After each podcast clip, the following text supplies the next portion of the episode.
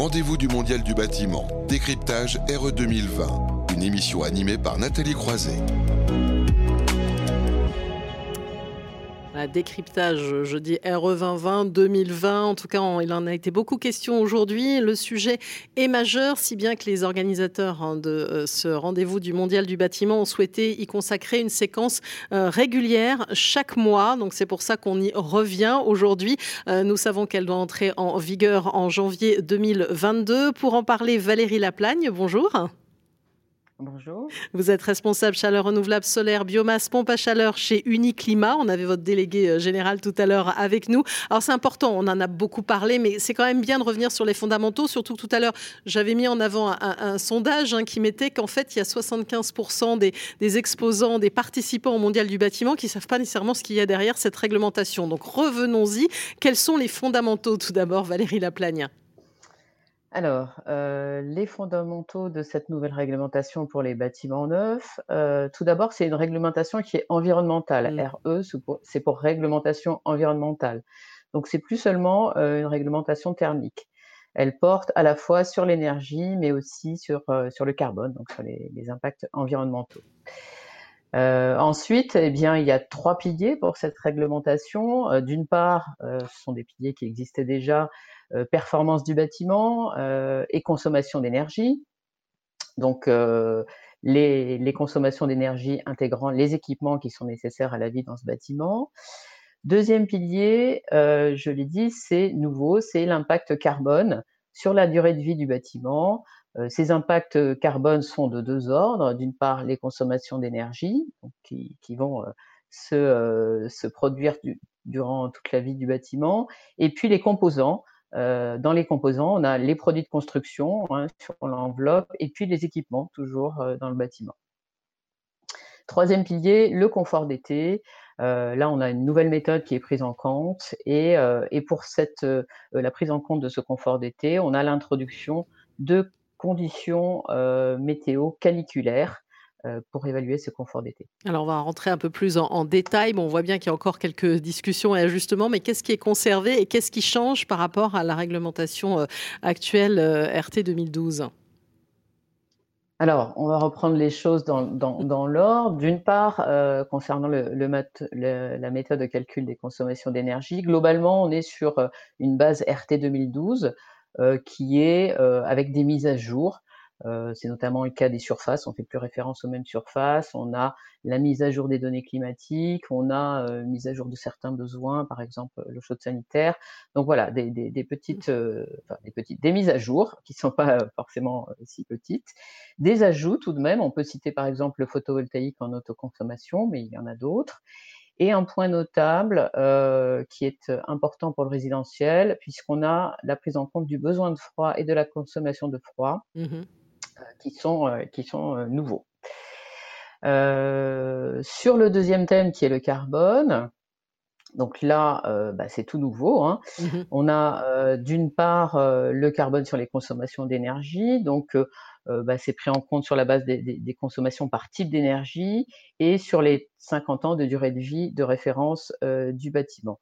Et pour prendre en compte ces impacts, eh bien, on considère des coefficients d'impact qui sont propre à chaque type d'énergie, donc l'électricité, le gaz, le bois, le réseau, etc. Sur les composants, donc là, ça nécessite une analyse de cycle de mmh vie, euh, donc à la fois sur les produits de construction et sur les équipements. Euh, c'est la méthode dynamique qui est retenue. Euh, et pour faire ces, ACV, hein, c'est le, le, terme pour analyse de cycle de vie, eh bien, on utilise des données environnementales pour les matériaux euh, d'enveloppe, on appelle ça des FDES, et pour les équipements, on appelle ça des PEP. Euh, on a possibilité, hein, pour faire ces analyses de, cycle de vie, d'utiliser des données par défaut, mais cette possibilité sera réduite au fur et à mesure de, l'application de, la réglementation. Donc ça, c'était pour le volet carbone. Ensuite, pour le confort d'été, mmh donc là, la méthode, elle est révisée. On a euh, une température d'inconfort qui est calculée avec une nouvelle méthode euh, qui prend en compte l'historique des températures intérieures. Ça s'appelle la méthode du confort adaptatif. Un nouveau paramètre euh, qui s'appelle les degrés heures. et, un seuil d'inconfort maximum à ne pas dépasser, sinon le bâtiment n'est pas conforme. Ce seuil d'inconfort maximum, il est de 1250 degrés heure. On a un seuil d'inconfort tolérable qui est mmh introduit entre 350 et 1250 degrés heure. Et alors je rentre un petit peu dans les détails, mais c'est important parce que dans ce dans cet intervalle pardon d'inconfort tolérable, on a des consommations forfaitaires de froid qui sont calculées et prises en compte dans, la consommation du, bâtiment. Donc on a fait le point là sur ces trois, on va dire certaines sur des nouveautés, hein, notamment le carbone. Oui, alors maintenant les nouvelles exigences aussi. Voilà. Alors, avant de passer aux exigences, je, rajoute un point supplémentaire sur la qualité d'air, quand même, parce mmh. que euh, c'est important. On a, euh, et c'est une nouveauté, l'obligation de réception des installations de, ventilation en mmh. résidentiel. Donc, c'est un point. Euh, oui, parce qu'on sait bien, quand on sait que l'air intérieur est 8 à 10 fois plus pollué que l'air extérieur, c'est majeur. Alors, les nouvelles exigences. Voilà. Alors, les exigences, bon, je ne vais pas rentrer dans, tous les chiffres hein, parce que c'est relativement complexe. Euh, ces exigences, donc dans le résidentiel, hein, je le mmh. précise, euh, globalement, on a un renforcement euh, de la performance de l'enveloppe de 30% par rapport à la RT 2012. Mmh on a ensuite des, des modulations qui sont ajoutées pour les, petites surfaces. Sur les consommations d'énergie, les, niveaux de seuil sont complètement différents, enfin complètement mmh très différents de la RT 2012. On a 20 à 30% d'écart du fait des, notamment du changement de surface, etc. Néanmoins, on a des seuils qui sont renforcés par rapport à la RT 2012 et qui incitent au recours euh, aux énergies renouvelables. Mmh euh, sur euh, le carbone, donc les impacts carbone des consommations d'énergie, donc qui sont une nouveauté. Là, on a un seuil qui diffère selon qu'on est en maison individuelle ou en logement collectif. En maison individuelle, c'est un seuil qui est exigeant euh, je reviendrai tout à l'heure sur, les impacts, mais euh, il, est, il, est, fixé à 4 kg de CO2 par mètre carré par an. Et sur le logement collectif, c'est progressif. On a un premier seuil euh, assez large, on va dire, de 14 kg par mètre carré par an. Et puis à partir de 2025, un seuil exigeant à 6,5 kg de CO2 par mètre carré par an. Donc ça, c'est sur les consommations d'énergie. On a euh, l'autre volet carbone qui, porte sur les composants. Et là, il a été prévu de mettre en, place un seuil progressif avec une première étape où euh, on peut faire les ACV avec des données par défaut. Une deuxième étape à partir de 2025 où le seuil sera atteignable avec un minimum de données euh, spécifiques, donc des données réelles. Et une troisième étape à partir de 2028 où eh bien, les données par défaut ne seront plus autorisées. Et donc, Valérie voilà. Laplane, quels seront alors les impacts hein, pour les équipements CVC alors, pour les équipements CVC, sur le plan des consommations d'énergie, ce qu'on peut constater, c'est que le, seuil, il est calé pour éviter le, retour massif mmh. au chauffage à effet jour.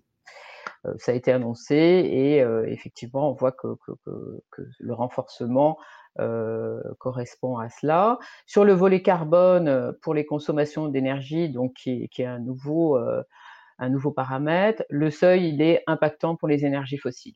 Donc en maison individuelle, ça signifie la fin de la chaudière gaz. Mmh ça a été évoqué. Euh, en logement collectif, c'est euh, le seuil il est impactant à partir de 2025 et ça signifie la, fin du gaz seul. Euh, et donc, avec la fin de, du gaz seul, ça veut dire le développement de solutions hybrides et de, de packs de pompe à chaleur collective notamment. Et puis, bien sûr, d'autres solutions renouvelables, biomasse, réseau de chaleur.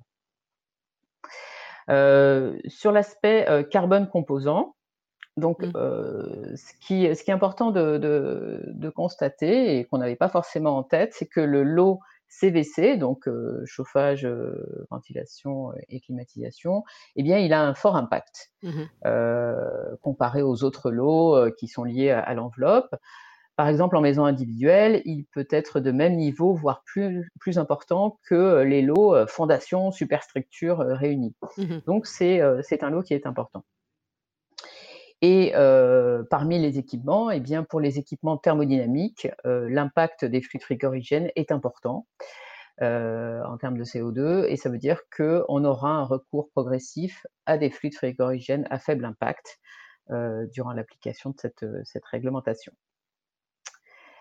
Vous voulez parler du confort d'été? Vous l'avez un oui, confort d'été, voilà, exactement. Oui, oui, c'est notre, euh, notre troisième pilier. Euh, le choix a été fait de, favoriser euh, les actions sur le bâti mmh plutôt que sur les équipements. ce qu'on constate, c'est qu'en zone sud, les consommations réelles de froid ne permettent pas de passer les seuils de, de consommation d'énergie qui ont été fixés. Donc, on sera sur des consommations forfaitaires de froid qui ne sont pas représentatives hein, des consommations réelles de froid. Et on a probablement donc un, risque fort hein, d'installation de, de, clim hors réglementation, ce qui est regrettable parce que c'est mmh. c'est un peu ce qu'on critiquait en RT 2012 et, du coup là on perpétue la situation actuelle. Alors, on va parler pour terminer d'innovation, parce que ça aussi c'est un sujet majeur. Comment sera-t-elle prise en compte, Valérie Laplagne? Alors, euh, l'innovation dans la RT 2012, c'était euh, pris en compte par euh, une procédure qui s'appelle la procédure titre 5, mmh qui s'est bien développée en RT 2012. Et aujourd'hui, avec la RE 2020, eh bien, on est face à, deux problématiques. D'une part, les titres 5 de la RT 2012, ils ne sont pas tous repris dans la RE 2020. Euh, et notamment des titres 5 euh, génériques, donc qui ne mmh concernent pas un fabricant, mais euh, une typologie d'équipement. c'est le cas par exemple pour la PAC hybride, c'est le cas pour la PAC CO2, pour ne citer que, mais il y, en a d'autres. Hein. donc ça c'est un souci parce que eh bien les industriels donc de manière collective ont travaillé pour faire euh, des titres simples, pour faire prendre en compte leur innovation RT 2012. Et puis en, RE 2020, bah, il y a plus, c'est pas dedans, donc il va falloir, euh, il va falloir peut-être retravailler. Enfin, en tout cas, on, ne l'espère pas. L'autre problématique, c'est les futurs titres 5 mmh. RE 2020. Donc les futures innovations. les modalités, pour l'instant, elles sont floues, tant au niveau de la, commission, de, la procédure qui sera mise en place, ou même des coûts. Euh, on a vu dans les projets de texte qu'il y avait euh, une exigence euh, de faire 10 titres 5 opérations avec suivi avant de passer à un titre 5 générique. ça, en l'état, ça constitue un, réel frein hein, en termes de, durée notamment. et donc, pour, résumer, sur la prise en compte de cette innovation, pour l'instant, on est, sceptique. Il y a vraiment des, choses qui sont à améliorer pour que ce soit réellement le cas euh, pour cette nouvelle réglementation. Bah, C'était bien de revenir hein, aux, fondamentaux et c'est pour ça que c'est important aussi qu'on ait ce rendez-vous euh, régulièrement tous les mois parce que comme voilà, ça évolue, vous parlez de modalités floues, je pense qu'il y a encore des, choses à préciser. Donc euh, de toute façon, vous reviendrez le mois prochain. Valérie Laplagne, responsable chaleur renouvelable solaire biomasse pompe à chaleur chez Uniclimat hein, pour décrypter toujours un peu plus cette RE 2020. Merci beaucoup à vous. On va marquer une nouvelle pause et puis on va zoomer mais à présent, on va dire, euh, sur les métiers, parce que là aussi, évidemment, c'est un, sujet majeur. On a besoin, on va dire, de monter en compétences et de métiers très variés. Et on parlera notamment des plus jeunes, de l'apprentissage dans un court instant. Les rendez-vous du Mondial du bâtiment. Décryptage RE 2020, une émission à retrouver et à réécouter sur le site de Bâti Radio.